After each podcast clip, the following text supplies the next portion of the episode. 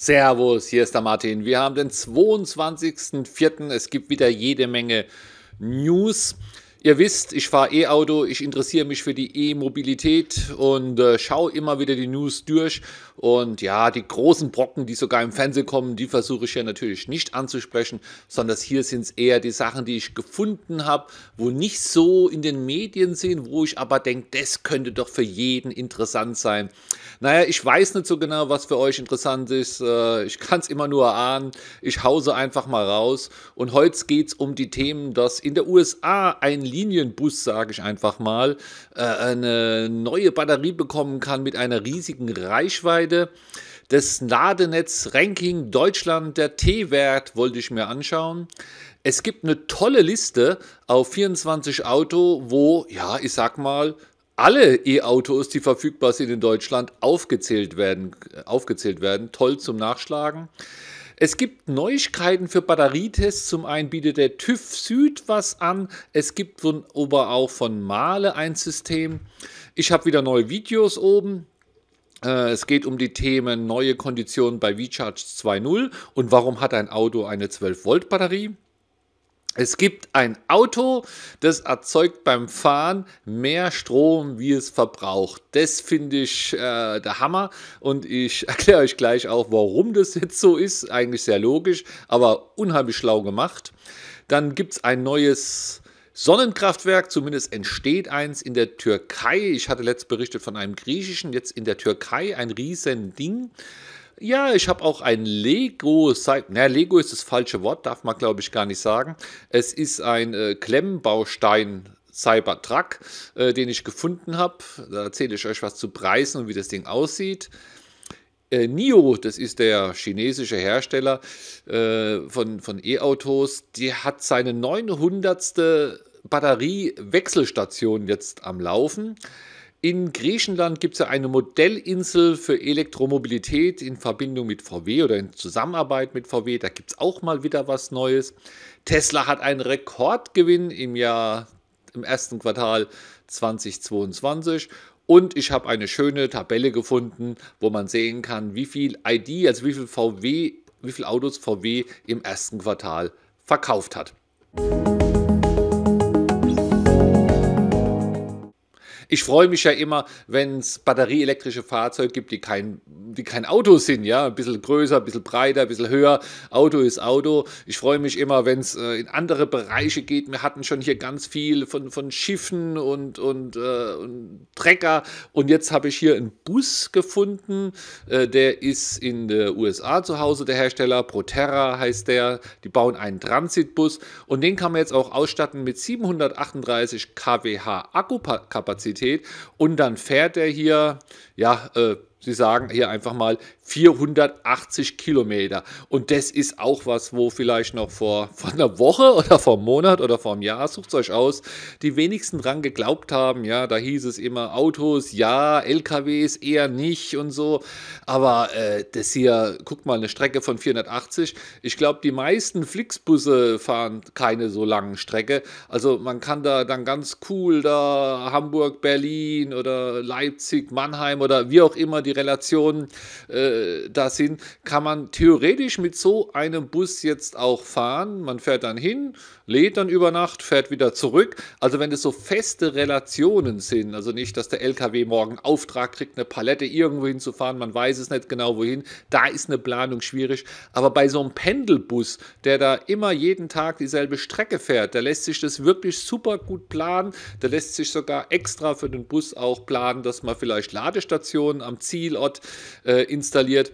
Also finde ich einen ganz tollen, ganz tollen Markt für die Elektromobilität. Für USA, naja, da sind die Strecken groß, aber für Deutschland, Deutschland ist ein, ich sage dann doch mal im Vergleich zu USA, ein sehr kleines Land, wo sich bestimmt solche Strecken hier ganz gut abdecken lassen und äh, Busse fahren halt auch viel, ja. So ein PKW, der steht ja mein eigener oder deiner, der steht ja meistens nur rum, aber so ein Bus ist immer auf der Straße, der Diesel produziert dann den ganzen Tag Abgase und das ist hier wirklich eine coole Sache und da brauchst auch keine Stromabnehmer. Immer wenn ich nach Frankfurt fahre, sehe ich dieses Quatschprojekt, wo eine Hochleitung über der Autobahn ist für Millionen von Euro, wo aber noch nie, wo ich noch nie so ein Auto gesehen habe, soll aber eins fahren zweimal die Woche, wo das auch testet. Aber ich glaube, bis der Test fertig ist, gibt es schon so viele Busse und LKWs mit Batterien, dass das, äh, also ich weiß nicht, wer das genehmigt hat und ich weiß auch nicht warum. Aber äh, ist ja wohl, wohl Quatsch. Ah, gut, da wollen wir jetzt nicht schimpfen. Vielleicht war es damals für irgendwas gut. Der zweite Punkt ist der T-Wert vom Ladenetz-Ranking. Ja, was ist das Ladenetz-Ranking? Das macht der VDA. Da habe ich auch mal ein Video drüber gemacht. Findet ihr auf meinem YouTube-Kanal. Und äh, beim Ladenetz-Ranking, da kann man quasi sehen pro Landkreis, äh, wie viel E-Pkw da der Bestand ist und wie viele Ladepunkte das gibt. Und wenn man das durcheinander teilt, dann kann man auch sehen, äh, wie das Verhältnis ist. Also als Beispiel angenommen, irgendein Landkreis hat 700 E-Autos und 100 Ladepunkte, dann kommen sieben Autos auf einen Ladepunkt und das nennt sich hier T-Wert. Das ist ganz gut zum Vergleichen, denn umso kleiner dieser T-Wert ist, desto besser natürlich für die Elektrofahrer. Dann fahren da weniger Autos, haben viele Ladepunkte und umgekehrt natürlich, wenn diese Zahl größer wird, ja, und dann muss man sich natürlich immer mehr um die Ladepunkte streiten. Die Tabelle könnte für dich deswegen interessant sein, weil du einfach mal deinen Landkreis gucken kannst und die Tabelle macht der VDA schon länger und hier gibt es auch eine Rangveränderung, also die, die aktuellen Werte, ja, es zieht sich immer ein bisschen, sind vom Oktober 21 und die vergleichen das jetzt mit April 21. Also wenn die so weitermachen, gibt es vielleicht bald auch wieder eine neue Tabelle und dann sieht man mal, wo sich dein Landkreis hinbewegt und ja, falls du äh, im Landkreis arbeitest und zuhörst, dann guck da mal rein, wo du stehst. Ich habe auch gleich geguckt und bin natürlich riesig enttäuscht vom Landkreis Rhein-Neckar, weil der befindet sich irgendwo bei Platz oh, 300 54, Platz 354. Wir haben 10.360 E-Autos in der Region oder im Kreis und nur 300 Ladestellen, wobei ich da nicht mal genau weiß, ob das auch alles schön öffentliche sind. Und dann äh, kommt man hier auf einen auf einen Wert von 34. Also hier müssen sich 34 Autos um eine Ladestation prügeln. Hm, ich habe da noch ein bisschen Glück im Moment, aber ich denke, ja, die Ladestationen, die ich als anfahren, werden auch immer voller. Wie viele Landkreise gibt es überhaupt? Also von diesen 300 Platz 354, wo man Landkreis ist, gibt es noch ein paar hinten dran, aber nicht mehr viele. Das sind 398 haben wir insgesamt oder sind hier in dieser Auswertung. Und der, der am meisten Pech hat, ist die Stadt Offenbach am Main, gell? Die hat bei 1600 äh, E-Autos zugelassen, nur 17 Ladestationen.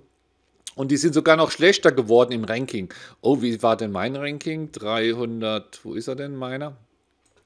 Rhein-Lahn, äh, Rhein-Neckar-Kreis, äh, 11. 11, 11, die Zahl 11. Was bedeutet die Zahl 11 beim Ranking? Ranking-Veränderung. also entweder wurde es 11 besser oder 11 schlechter. Das müsste ich mal noch, noch mal genau angucken. Also äh, ich hänge auch alle Links zu diesen Sachen unten in die Show Notes. Äh, kannst du dir da direkt mal, mal anschauen.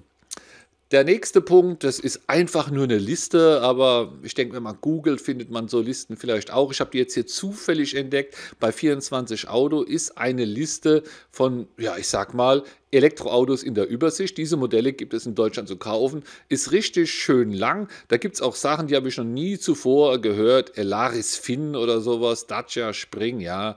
Aber hier sind sie wirklich mal in der Liste und äh, da kannst du wirklich mal, mal reingucken. Äh, Finde ich ganz, ganz gut oder die abspeichern. Äh, einfach mal so im Überblick zu haben. Du kannst ja mal vorher schätzen, wie viel es gibt und dann reingucken. Dann gibt es was Neues zum Elektroauto-Batterietest. Hatten wir ja auch schon mal in den News. Äh, es wird ja irgendwann spannend, wenn die Elektroautos auch gebraucht gehandelt werden. Ja, dann will man ja wissen, beim anderen Auto, beim Verbrenner ist es hauptsächlich so, wie viele Kilometer ist er denn gelaufen. Und beim Batterietest, ja, da will man natürlich wissen, wie viel Kapazität hat die Batterie noch, ist er am kaputt gehen oder nicht am kaputt gehen. Und hier macht wohl auch jeder sein eigenes Süppchen. Manche Leute lesen es aus mit so, mit so kleinen Geräten. Das ist natürlich schön, aber wenn ein anderer ein anderes Gerät benutzt oder irgendwie anders macht, dann hat er natürlich andere Ergebnisse. Und deswegen hatte hier der TÜV Süd und die Firma Avilo einen Test entwickelt. Und wenn es der TÜV macht, dann denke ich, dann geht es auch in die Breite. Zumindest ist es dann ja, ich sag mal, TÜV zertifiziert. Ob das dann richtiger ist oder falsch ist, ist ja egal, finde ich.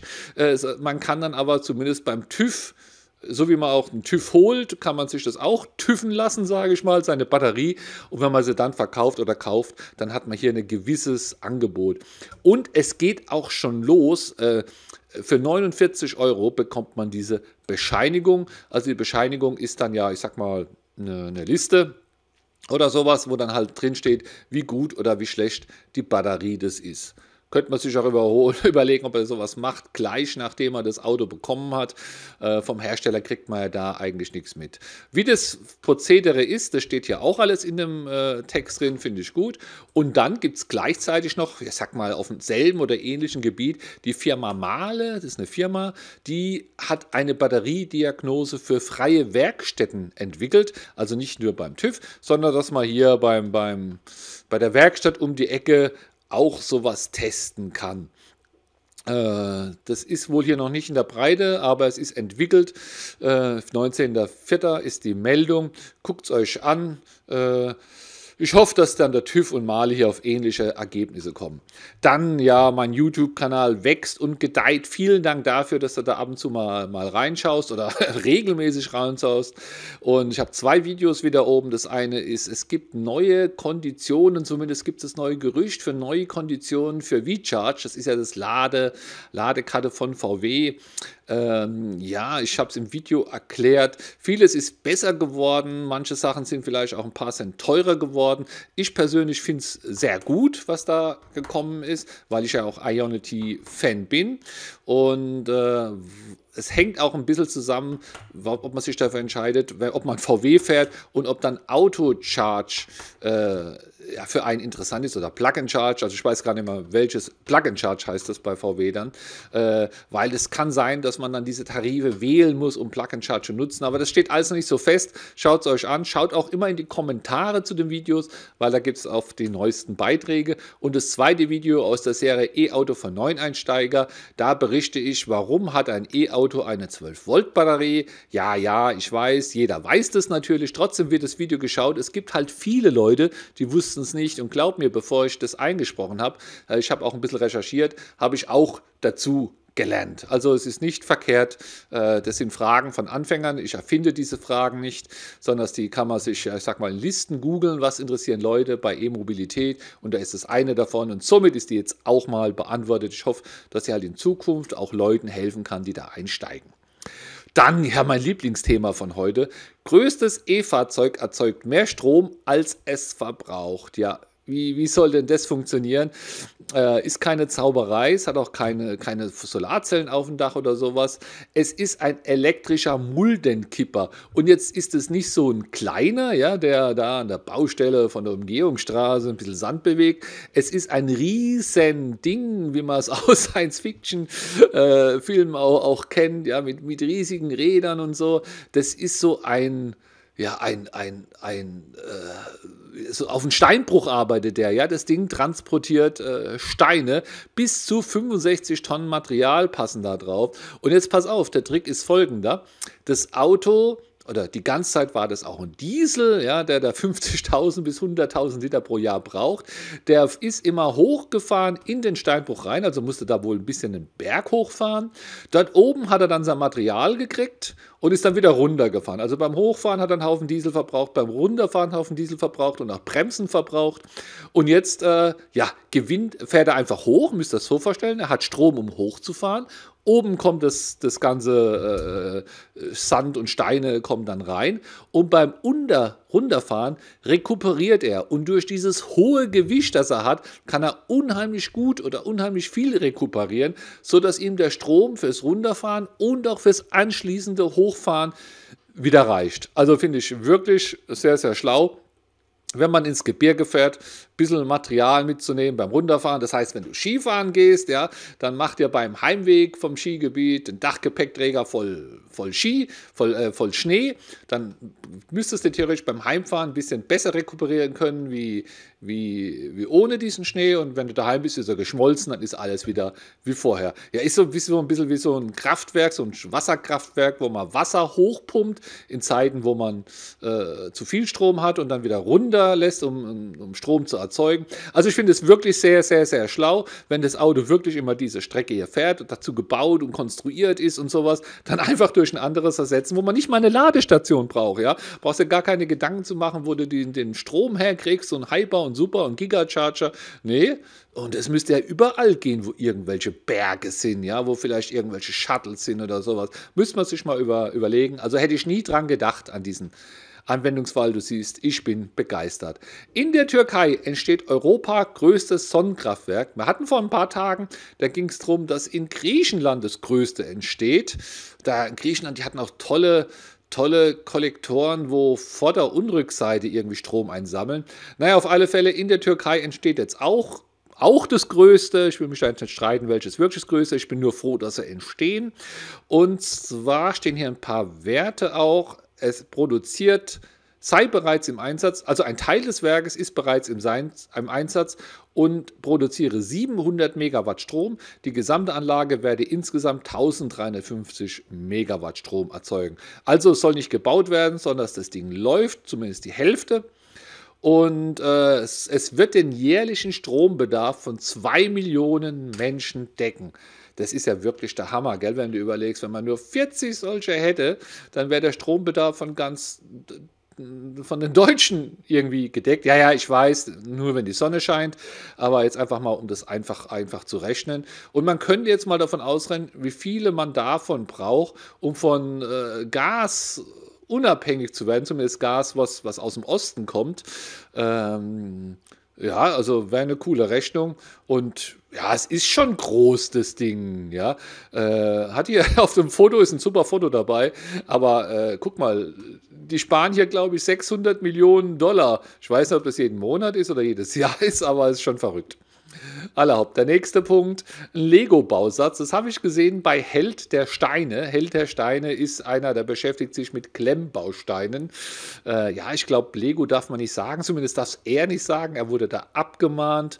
Ähm, es rutscht natürlich immer wieder raus, weil man da drunter ja, weil das ja eigentlich schon ein Gattungsbegriff ist, aber ich versuche auch immer Klemmbausteine zu sagen. Und hier ist ein Auto aus Klemmbausteine äh, was glaube ich nicht mal von dieser Firma, wo ich eben, nee, ist von der Firma Mega, also ich weiß aber nicht, ob ich Mega sagen soll, also die drehen doch hier alle ein bisschen am Rad mit ihren Marken und Schutzrechte, man weiß gar nicht mehr, wie man es beschreiben soll. Also einigen wir uns auf Klemmbaustein und da kann man Tesla zusammenbauen und mir gefällt er nicht. Warum erwähne ich es hier trotzdem? Ja, weil er 192 Euro kostet, vielleicht ja dir trotzdem gefällt. Es ist bei Amazon, den Link hänge ich auch unten dran, äh, nicht mal ein, ein Partnerlink, sondern der ganz normale Link. Und ja, es sind auch Bilder. Äh, mir ist er ein bisschen zu kantig, zu ja, es, äh, ja gut, aber er ist halt aus Klemmbaustein. Muss man also Fan sein, falls du Fan von sowas bist, für lange Winterabende, schau es dir an. Ich wollte es hier auf alle Fälle erwähnt haben.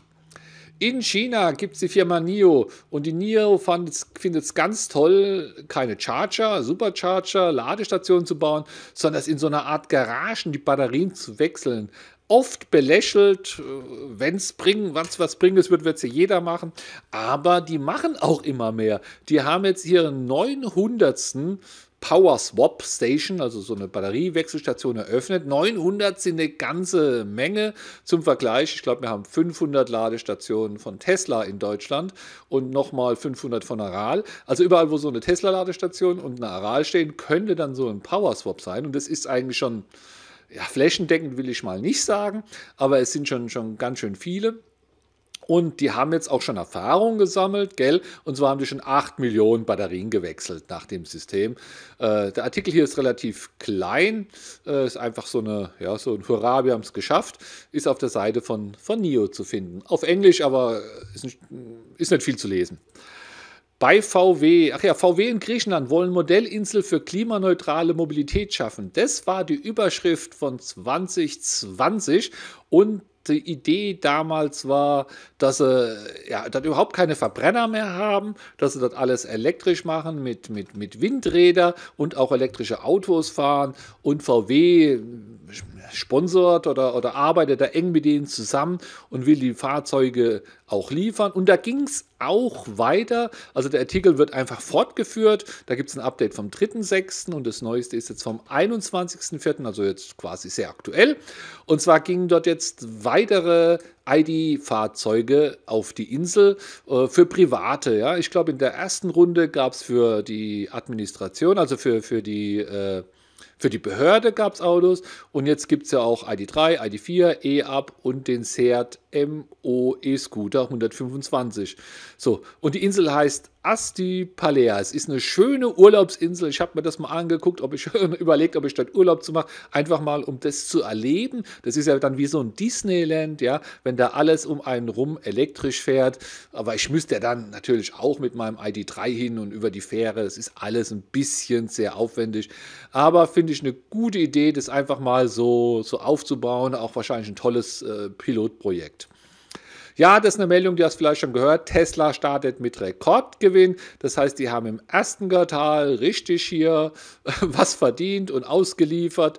Äh, wo steht's denn? Irgendwas war, glaube ich, mit 3,3 Milliarden Gewinn oder sowas. Ja, hier steht's. Ein Überschuss von 3,3 Milliarden Euro erzielt. Also ich muss, mir, ich muss sagen, läuft. Ich glaube, so eine Gigafactory kostet irgendwas zwischen 3 und 6 Milliarden oder sowas. Das heißt, ihr könnten ja im Jahr zwei Gigafactories einfach mal von ihrem Gewinn schon, schon bauen, um dann weiter die Ausstöße äh, zu erhöhen. Äh, vielleicht schütten sie auch mal was aus. Also äh, das sind jetzt aber hier schon Zahlen, äh, ich glaube, naja, die großen Volumenhersteller machen ja auch kräftig Gewinn, aber die tun halt weitaus mehr Umsatz machen. Ja? Äh, 3,32 Milliarden Gewinn. Herzlichen Glückwunsch, Tesla. Ist doch sehr beruhigend. Da geht es weiter. Könnten viel mit dem Gewinn machen, könnten Roboter mal schnell bauen, könnten ein paar neue Werke bauen, könnten äh, ja, ist der Hammer. Also da läuft es wirklich. Aber auch bei VW läuft es. Äh, die sagen immer Steigerung um so und so viel Prozent. Ja, von nichts ein bisschen zu erhöhen, ist ja nicht so schwer. Aber hier, das fand ich ganz interessant. Die Top 5 der E-Modelle im ersten Quartal. ID4, das war das Top-Modell, mit 30.300 Fahrzeugen verkauft. Und dann erst der ID3 mit 13.000. Also hätte ich gar nicht gedacht als ID3-Fahrer. Äh, aber der ID4 wird hier ja zweieinhalb Mal mehr verkauft äh, wie der ID3. Vielleicht, weil er da auch irgendwie erst raus rausgekommen ist oder so oder noch nicht so lange draußen ist, dass es da einen Rückstau bei den Bestellungen gab.